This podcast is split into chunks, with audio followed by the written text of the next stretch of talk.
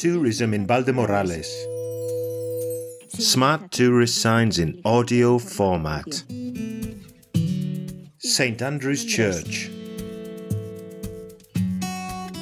It dates from the 17th century and is considered Baroque style. It's a rectangular building with a single nave divided into four bays by transverse rib arches on pillars. The chancel, a place of foremost importance in the liturgy, stands out due to a dome supported by elegant pendentives. We must also mention the sacristy, which is joined at the epistle side and is distinguished by its groin vault. On the same side, but at the foot of the church, there's a square tower with two impressive elevations. The two entrances to this church are of immense importance, with lintel doors inviting the faithful in from the gospel side and the west. The construction was carried out in masonry in the 17th century, and granite reinforcements were added, emphasizing the solidity and beauty of this masterpiece. There are some pieces of great interest inside this church. Among them, a small 18th century Baroque altarpiece stands out, which houses a beautiful carving of St. Andrew, dating from the same century, a true artistic treasure that connects us with the devotion and art of the time.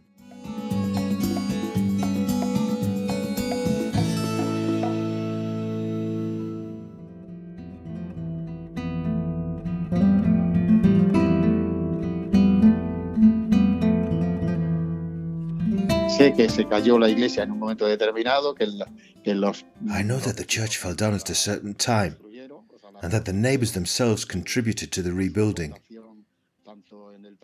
in terms of work and materials and things. They were helped by some good people who joined in from outside the town. I don't know who they are, but they are worth recognizing and applauding because the help was well received so that the church became what it is now, which is such a precious thing.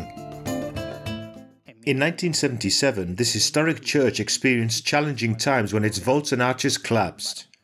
However, the local community, with the help of friends and acquaintances of the town's inhabitants, came together to restore and rebuild this place of worship.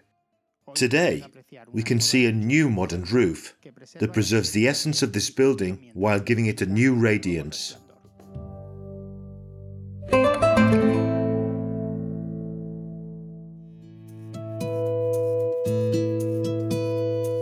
Our Lady of the Rosary is the patron saint of Valdemorales' main celebration, which is held on the first Sunday in October.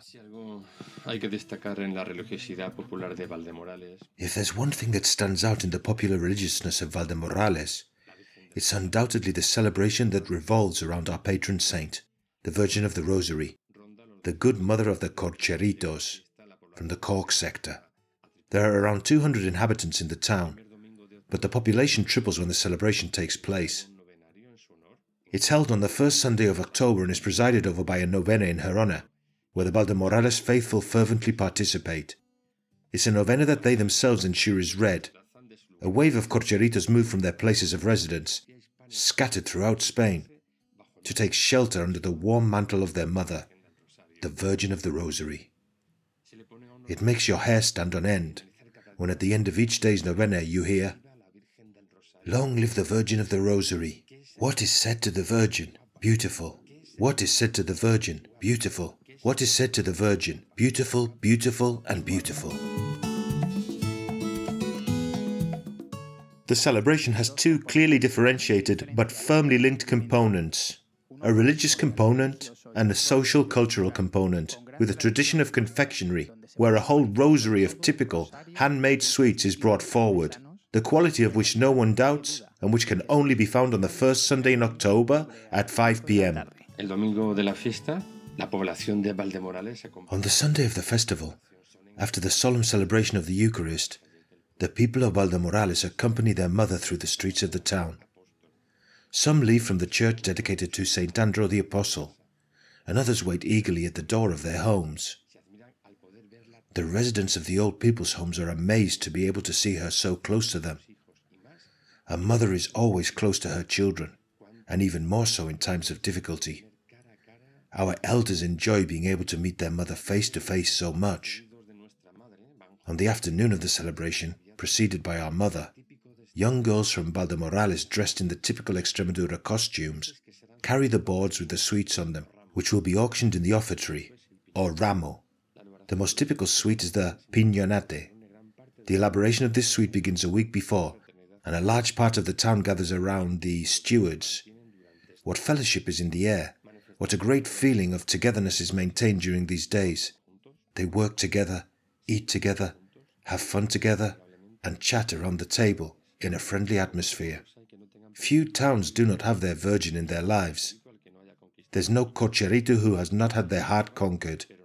The celebration ends, but Our Lady of the Rosary leaves in the hearts of the cocheritos when they return to where they came from, waiting to come back under the protection of their mother the next year.